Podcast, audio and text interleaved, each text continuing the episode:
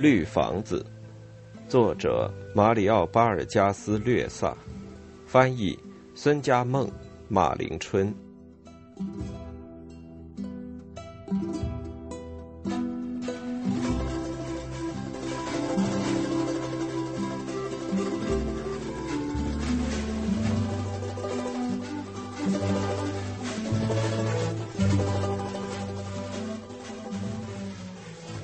献给帕特利西亚。二，我在这儿感觉就好，汤阿德莲警长说道：“我的老家晚上就是这样，温暖而明静。像山区那种地方真是少见呢。”涅维斯说道。帕列德斯去年到山区去了一趟，回来就说那里景色单调，一棵树都没有，只有石头和云层。月亮高高挂在天上，照亮了平台。天空和河中一片繁星。树林后面有一个幽暗的山谷，安第斯山的支脉像是一座座紫色的庞然大物。青蛙在茅屋脚下灯芯草丛中和羊齿草丛中扑嚓扑嚓的跳来跳去。拉利达的讲话声和烧火的噼啪声从茅屋中传出。田野里群狗狂吠。领水员说：“警长，狗是在争夺田鼠，你要看见狗逮田鼠才好玩呢。狗躲在香蕉树下装睡，等田鼠一靠近，噗的一声就咬住田鼠的脖子。那可是我训练出来的。在卡哈马尔卡，人们还吃豚鼠呢。”警长说道。连爪子、眼睛和胡子一起吃掉，豚鼠和田鼠一模一样。有一次，我和拉利达到山区去了一趟，走得很远。涅维斯说道：“我们不得不以田鼠充饥，味道很难闻，但肉是又白又嫩，跟鱼肉一样。”小阿基里诺中了毒，差点死了。您的大孩子叫阿基里诺，警长说道。长着中国人一样的眼睛的那个，哎，就是他，警长。聂维斯说道：“您的老家有不少风味菜吧？”警长抬起头说：“是呀，唐阿德脸。”片刻后，他喜不自胜地说：“您要是走进曼加切里亚区的一家辣味店，尝一盘干烧羊肉，那味道真非叫人馋死不可，真的举世无双。”领水员聂维斯点点头说：“家乡菜总是好的，警长。您有时也想回皮乌拉吗？”警长说：“我每天都想，但是穷人是不能想怎么干就怎么干的。”汤阿德莲，您是生在圣玛利亚德涅瓦这儿的吗？还要在下游。领水员说：“在那儿，马拉尼昂河面很宽，下雾天都望不到对面。”不过我在涅瓦也习惯了。饭好了，拉利达隔着窗子说：“他那披散的长发像瀑布一样落在板壁上，两条健壮的臂膀湿漉漉的。”警长，您要在外面吃吗？如果不麻烦的话，我想还是在外面吃吧。”警长说道。“在您家里，我感到像在自己故乡一样，太太。只是我们那条河太窄了。”而且也不是一年到头都有水，也没有树，尽是黄沙。这么说来，根本不一样了。拉利达笑了。不过皮乌拉肯定同这里一样漂亮。也就是说，天气也热，也有闹嚷声。涅维斯说道：“女人们呢，根本不懂故乡不故乡的。”警长，我是开个玩笑。”拉利达说道。“您不介意吧，警长？”您说到哪里去了？我是喜欢开玩笑的，开玩笑可以使人互相信任啊。顺便问一句，太太是伊基托斯人吧？拉利达看了涅维斯一眼，说：“我是伊基托斯人吗？”他把脸一仰，金属般发光的皮肤上汗水层层，还有一些小疙瘩。警长说：“我是从您口音里听出来的，太太。”他离开伊基托斯有许多年了，涅维斯说道。现在您还能听出他的口音来，倒也怪。哼，我的耳朵很好使，跟所有的曼加切里亚区人一样。”警长说道。“我小时候唱歌唱的可好呢，太太。”拉利达说：“我听说北方人六弦琴弹得很好，人也好，是这样吗？”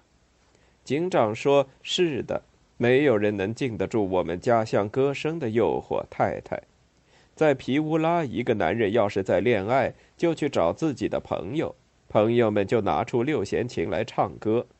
小夜曲唱完了，姑娘也就投降了。我们那儿有不少出色的音乐家的太太，我就认识好几个，其中有一个弹三角琴的老人，弹得妙极了。我还认识一个作曲家，专做圆舞曲。阿德莲涅维斯朝屋内指了指，问拉里达说：“他不出来吗？”拉里达耸耸肩：“他害羞呢，不愿意出来。”他说：“也不睬我。”鲍尼法西亚呀，像头小鹿，警长，有点小事儿就竖起耳朵，吓得要命。至少也得叫他出来向警长问声好。啊，算了，别打扰他。”警长说道，“他不想出来就不出来吧。改变生活习惯也不是那么容易。”拉利达说道，“他以前一直都是同女人在一起，所以见男人就怕。他说男人都是毒蛇。哼，这大概是嬷嬷们教他的。现在又躲到屋里去了。怕男人的女人一尝到滋味就不怕了。”涅维斯说道。那时候就完全变了，变成吃男人的女人了。拉利达走进房间，片刻后传出了她的声音，有点生气。她说：“这话对我不适用，我从来不怕男人，也不是吃男人的女人。”阿德莲，你指的是谁呢？领水员放声大笑，弯身向警长说：“拉利达是个好心的女人，就是性子太烈。”小阿基里诺来到了平台，他身材瘦小，皮肤白净，一双细长的眼睛显得很精神。晚上好，我把油灯拿来了，因为天黑了。他把油灯放在栏杆上，他身后两个小鬼抬出一张桌子，两人都是头发直硬，身穿短裤，打着赤脚。警长叫住他们，在他们身上喝氧。三人嬉笑起来。这时，拉里达和聂维斯端出了水果、熏鱼、参瓷块。警长说：“这些菜样子真好看呢，太太。哦，还有瓶茴香酒。”领水员给三个孩子分菜，三个孩子却跑开了，朝通向田地的台阶跑去。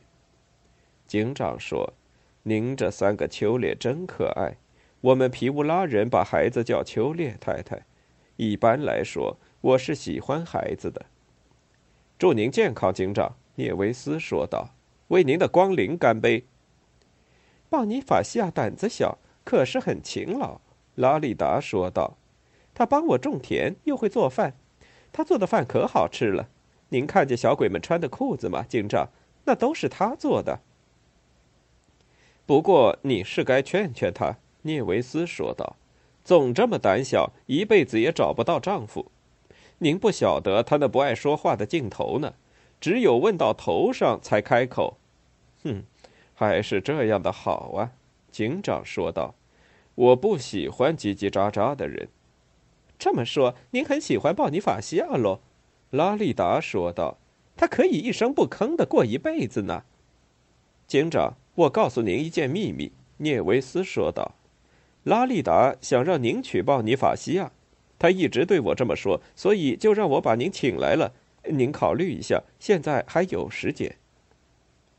警长露出一种微笑而沉思的表情。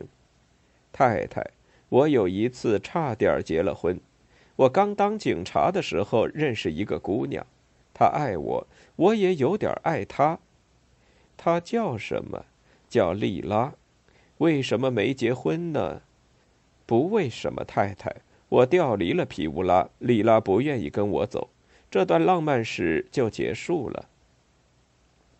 要是鲍尼法西亚呀，她会跟着丈夫随便到哪儿去的。拉利达说：“我们山区女人就这样，从不讲条件。警长，您啊，应该找一个本地女人结婚。您瞧，拉利达要想干一件事不成功，他是不肯罢休的呀。”聂维斯说道。“洛列托省的女人都是些强盗。”警长，你们太客气了。”警长说道。在圣玛利亚德涅瓦镇，人们都说涅维斯一家人怪癖不合群。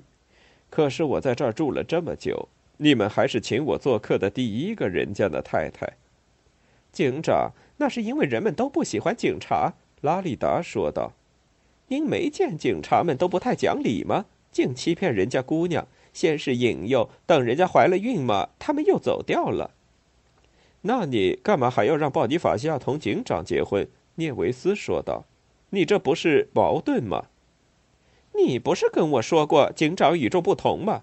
拉里达说道。“不过谁知道是不是真的呢？”“呃，是真的，太太。”警长说道。“我可是个正派人，就像本地人所说的那样，我是个真正的基督教徒。呃，像我这样的朋友，天下找不出第二个来。您会看到的。”我真心感谢你们，唐阿德莲，因为我在您家感到特别的高兴。您随时都可以来呀，涅维斯说道。来看看鲍尼法西亚，不过可别惹拉利达，我可是爱吃醋的人。对呀，唐阿德莲，警长说道。您太太太漂亮了，要是我，我也会吃醋的。您说的太好听了，警长，拉利达说道。不过我知道您不过是说说而已。我已经不漂亮了，从前年轻的时候倒还可以。可您现在还是个年轻的姑娘呢。警长表示反对。我可不相信您，涅维斯说道。警长，我不在的时候，您最好别来。群狗仍在田地里叫着，有时还能听到孩子们的声音。小飞虫在油灯周围拍打着翅膀。聂维斯夫妇和警长边喝边谈，边开玩笑。领水员聂维斯，三人一起向河边丛林处转过头去。黑夜笼罩着通向圣玛利亚德涅瓦镇的小径。领水员聂维斯，警长说：“这是讨厌鬼的声音，真讨厌！出了什么事？这个时候还来麻烦人？”唐阿德莲。三个孩子冲到平台上来，小阿基里诺朝领水员走来。领水员低声说道：“请他上来吧。”看样子又要出差了，警长。领水员涅维斯说道：“讨厌鬼也许是喝醉了。”警长说道：“别理他，这讨厌鬼三杯下肚，什么事儿都干得出来。”台阶噔噔的响起来。小阿基里诺身后出现了讨厌鬼粗壮的身影。哎呀，警长，可找到您了！中尉和弟兄们一直在到处找您。两位晚上好。我今天休假。警长嘟囔道：“找我有什么事儿？”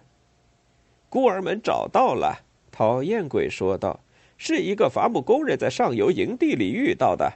两个小时以前，他们派了一个人到传教所来通知。”嬷嬷们把所有的人都叫起来了，警长。听说有一个孤儿在发烧呢。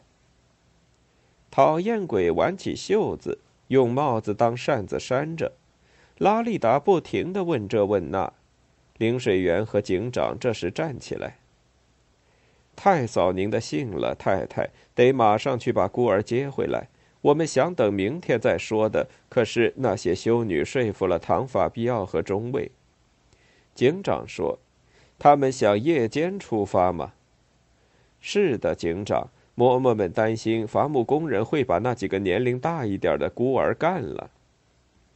嬷嬷们讲的对，拉利达说道：“可怜的孩子们在山里待了这么多天，快，阿德莲，去吧。”“有什么法子呢？”领水员说道。“您同警长先喝着，我去给汽艇加油。”“喝一杯倒不坏呀。”多谢了，讨厌鬼说道：“我们这是什么生活呀，警长？啊，对不起，我打断你们吃饭了。”全都找到了吗？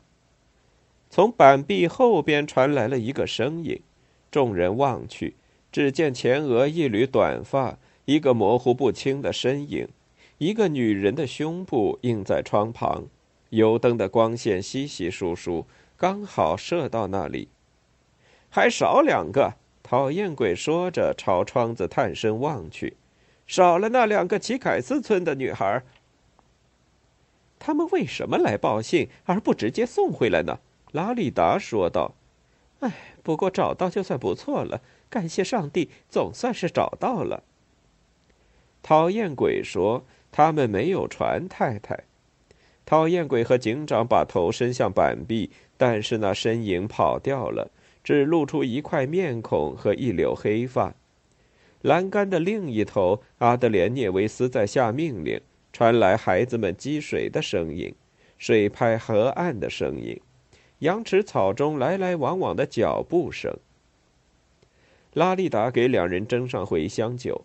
讨厌鬼说：“警长，我们来为您的健康干一杯。”警长说：“还是为这位太太的健康干杯吧，傻瓜。”我知道中尉会把这事交给我。”警长说道。“我想不会是我一个人去接孩子吧？还有谁陪我去？小个子和我。”讨厌鬼说道：“还有个修女，是安和丽卡嬷嬷吗？”板壁后又传来了声音，两人又把脖子扭过去。很可能，因为安和丽卡嬷嬷懂医学嘛。讨厌鬼说道：“好给那病孩子治病，给他吃奎宁就行了。”拉利达说道：“不过去一次还不够，汽艇装不下所有的孤儿，恐怕得去两三次。”幸好有月亮，领水员聂维斯在台阶上说道：“再有半个小时就准备好了。”讨厌鬼，你去通知中尉，我们这就去。”警长说道。讨厌鬼点点头，道了再见，走下平台。走过窗子的时候，那模糊不清的身影向后退去，消失了。等讨厌鬼吹着口哨走下去之后，又出现了。过来，鲍尼法西亚，拉利达说道：“我给介绍一下，这是警长。”拉利达抓住警长的胳膊，把他拉到门前。片刻后，一个女人的身影在门槛上出现。警长伸出手，困惑地看着两颗不动的光点。一个娇小的身影在黑暗中出现了，他的手指碰到了他的手。非常高兴认识您。手指逃掉了，愿意为您效劳，小姐。拉利达笑了。我还以为他跟您是一样的人呢，福乌说道。你瞧，结果犯了个大错误，老头儿。我也有点被他的假象搞迷糊了，阿基里诺说道。没想到阿德莲涅维斯会做出这种事来。表面看起来，这个人对什么都无所谓。难道没有人注意到事情是怎么开始的吗？谁也没注意到，福屋说道。潘达恰、胡姆，还有那些旺比萨人都没发觉。这群狗东西根本就不该生到世界上头来，老头。你又满嘴恨呀，恨的了，福屋。聂维斯看见毛蜘蛛躲在土瓮和板墙之间，毛茸茸、黑黢黢的，个头挺大。他悄悄地从板床上起来，用手摸索着衣服、胶鞋、绳子、瓦罐、藤篮，但都用不上。毛蜘蛛仍然缩在角落里。无疑是透过它那细长的褐色爪子在窥探，这爪子反映在土瓮那淡红的骨肚上，就像蔓藤一样。聂维斯跨了一步，摘下砍刀，毛蜘蛛没有逃，仍在窥视，大概把他的每一个动作都看在他那邪恶的眼睛里。他那红色的大肚皮大概正在跳动。聂维斯踮着脚步朝墙角走去，毛蜘蛛突然痛苦的向后退缩。聂维斯一刀砍去，只听得一声干树叶般的嘎吱声，接着地下席上出现一个裂口，染上几滴黑红色的血。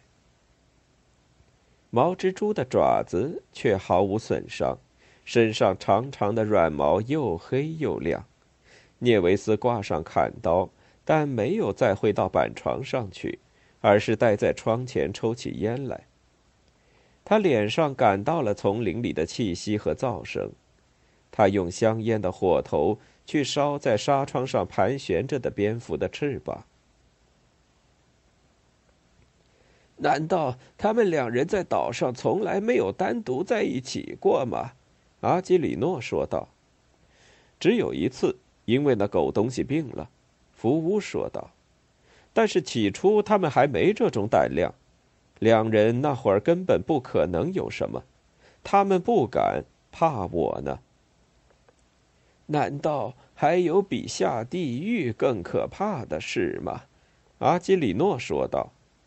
可人们还是干坏事，不是在所有的事情上，人们一害怕就不干了的。福乌，可谁也没见过地狱呀。福屋说道。这对狗男女每时每刻见到的却是我。不管怎么说，一对男女要是爱上了，谁也挡不住。”阿基里诺说道。“肉体在烧制着他们，就仿佛内心有团火一样。你难道没有过这种感觉吗？”“还没有一个女人使我有过这种感觉。”福屋说道。“可现在有了，老头。”现在反倒有了，身体里像有团炭火在燃烧。老头儿，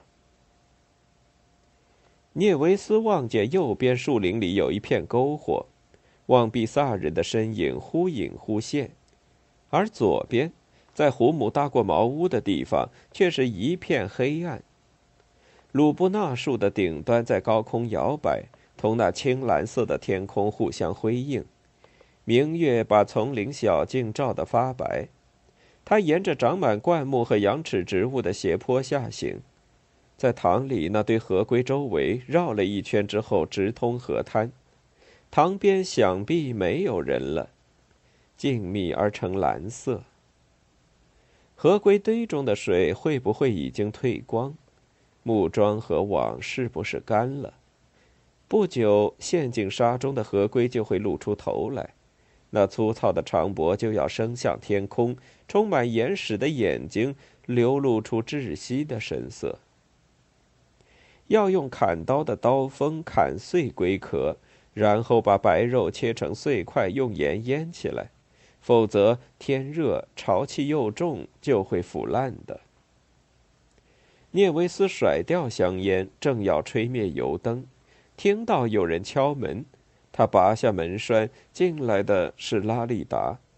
她身穿一条望比萨人的裙子，赤着双脚，披着及腰的长发。在他们两个人中间，如果只能对一个人进行报复，我就挑他。阿基里诺，福乌说道：“这条母狗，肯定是他主动。那时候我在生病嘛。你待他也太坏了。”还总打他。再说，女人也有女人的自尊心。服务，阿基里诺说道：“你每次外出总是带个女人回来，摆在他面前，这谁能忍受得了呀？”你以为他是对那些穷丘女人生气吗？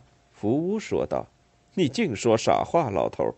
那母狗因为我不能跟他干了，就熬不住了。”你最好还是别说这些了，伙计。”阿基里诺说道，“我看得出你又伤心了。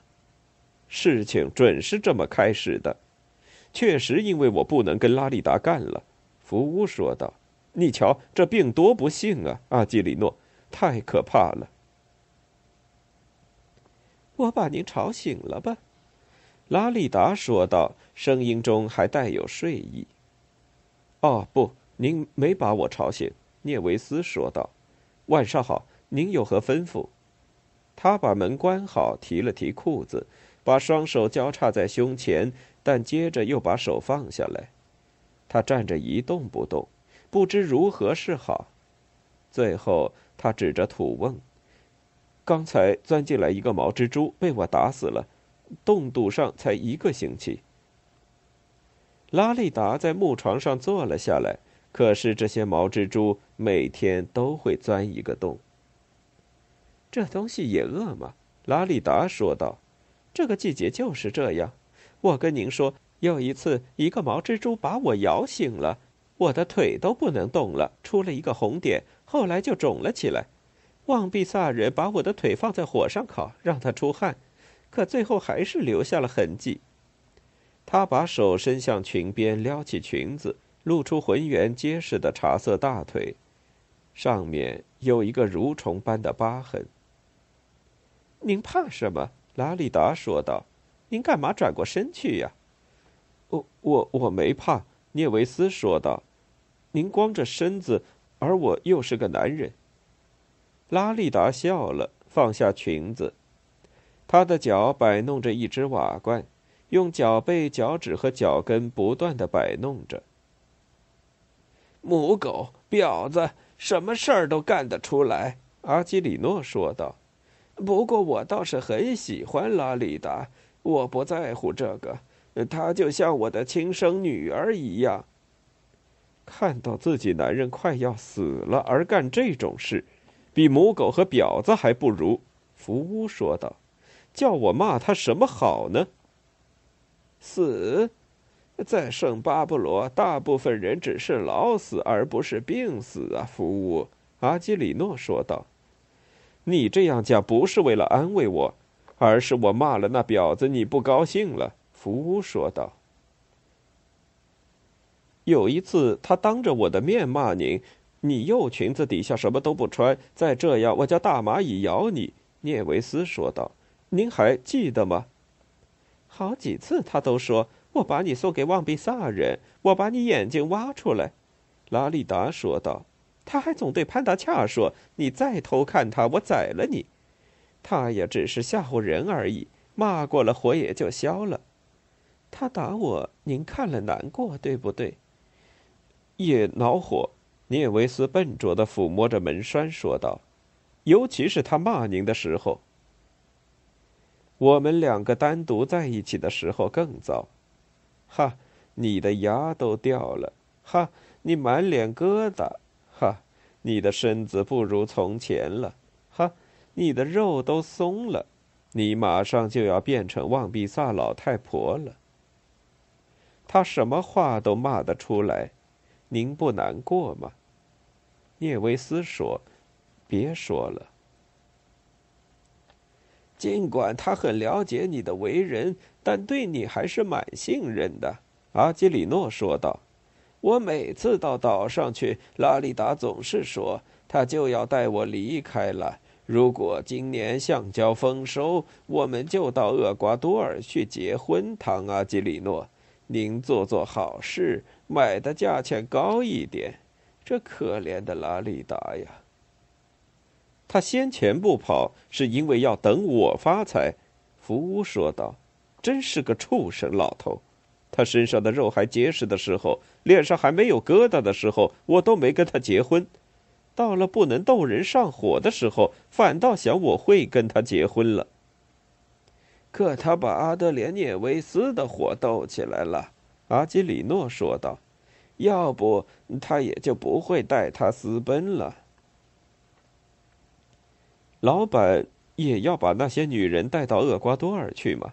涅维斯说道。也要同他们结婚吗？只有我才是他老婆，拉利达说道。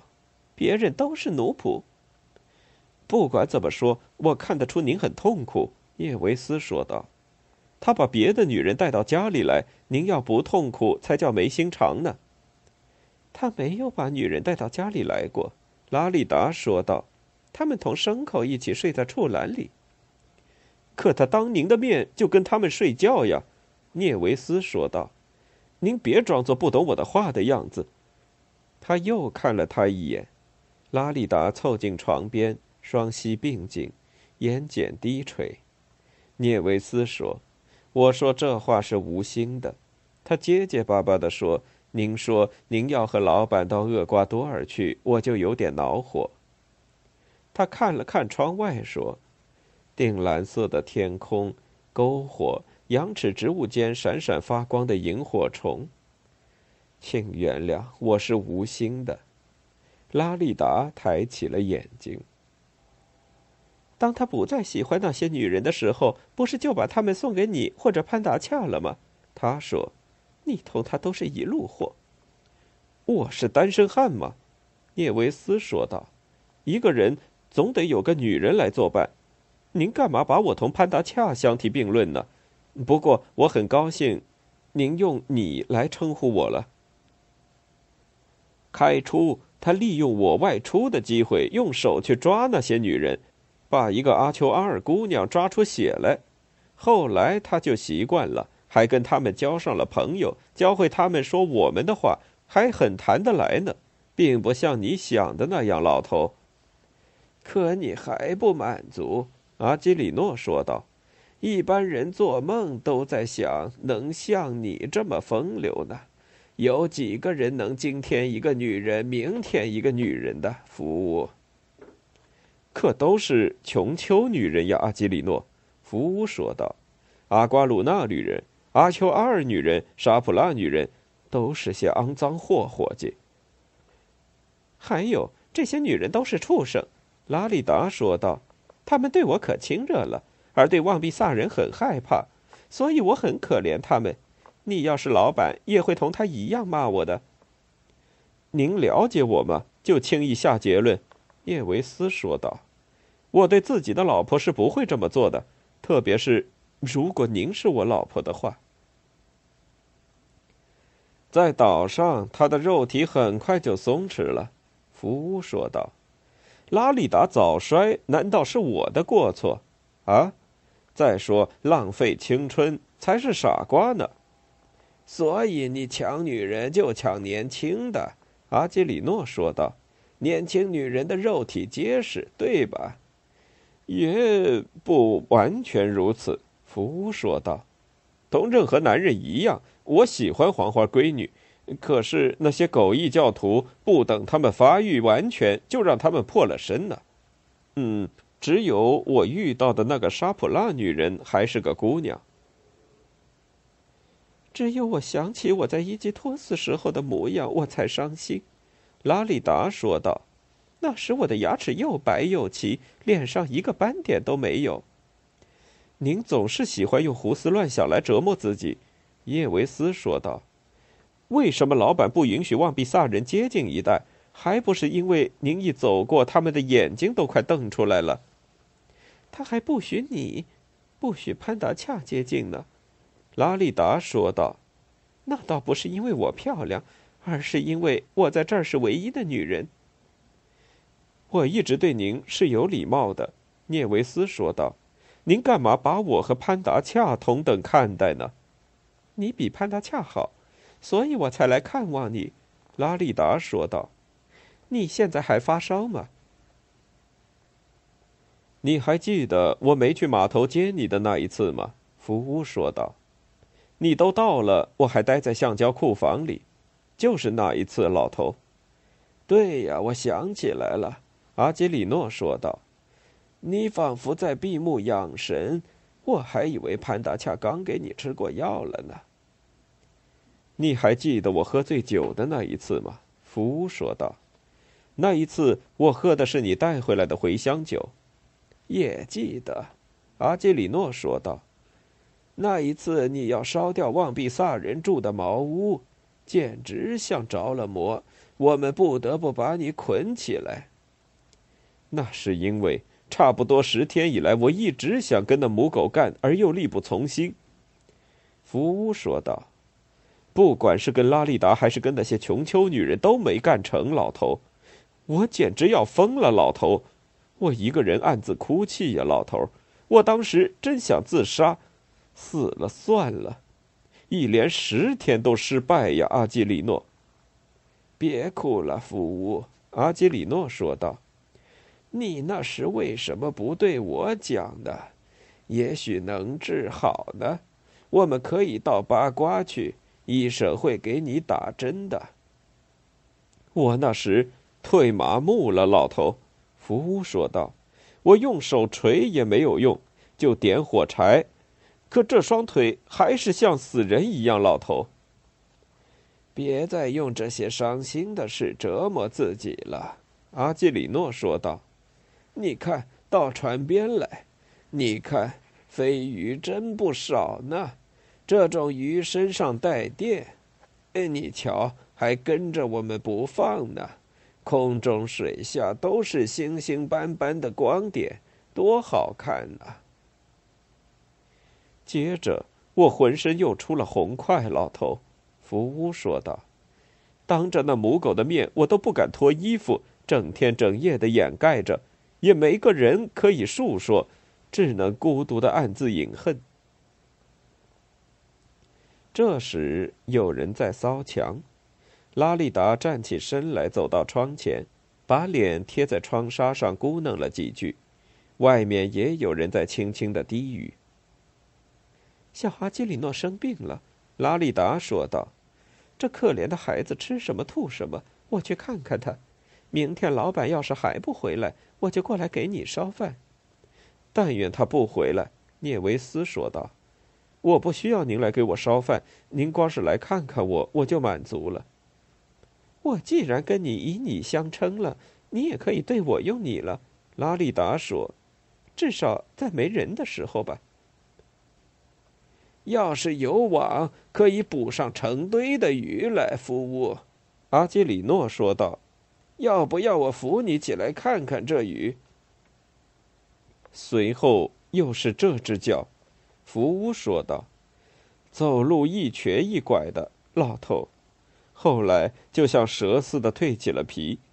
蛇还能长出新皮，可我就不行了，老头，浑身都是烂疮。阿基里诺，老天爷太不公平了，太不公平了。我也知道这世道是不公平的。”阿基里诺说道。快过来吧，你瞧，这种电鱼多好看呐！